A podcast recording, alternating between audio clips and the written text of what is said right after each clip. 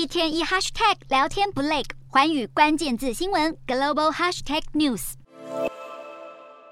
上合全名是上海合作组织，二零零一年六月成立，目前共有八个成员国，当中中国、俄罗斯、哈萨克、吉尔吉斯、塔吉克和乌兹别克是创始成员国。第一次扩员是在二零一七年，对象是印度与巴基斯坦。现在组织涵盖的人口总数已经达到全球三分之一以上。而且今年还要迎接第二波扩员。上合秘书长证实，伊朗今年会正式加入。现在是观察员的白俄罗斯也已经提出入会申请。另外，包括阿拉伯联合大公国、叙利亚。卡达和沙乌地阿拉伯在内，多达十国都有意成为议员。其他候选国则有缅甸、柬埔寨和尼泊尔。这么多国家的入会意愿没有受到国际局势动荡，尤其是乌俄战争影响。俄罗斯籍的上合副秘书长认为，是组织不遗余力推广安全合作的缘故。上合组织强调，这些安全合作包括战略安全、资讯安全、禁毒、反洗钱，还有打击跨国犯罪等等。去年阿富汗局势恶化之后，上合组织也举办过。反恐军演。至于中国籍的上合秘书长则认为，目前全球最大的军事同盟北约已经是冷战产物了。他强调，上合组织奉行不结盟、不针对第三方，是和北约组织十分不同之处。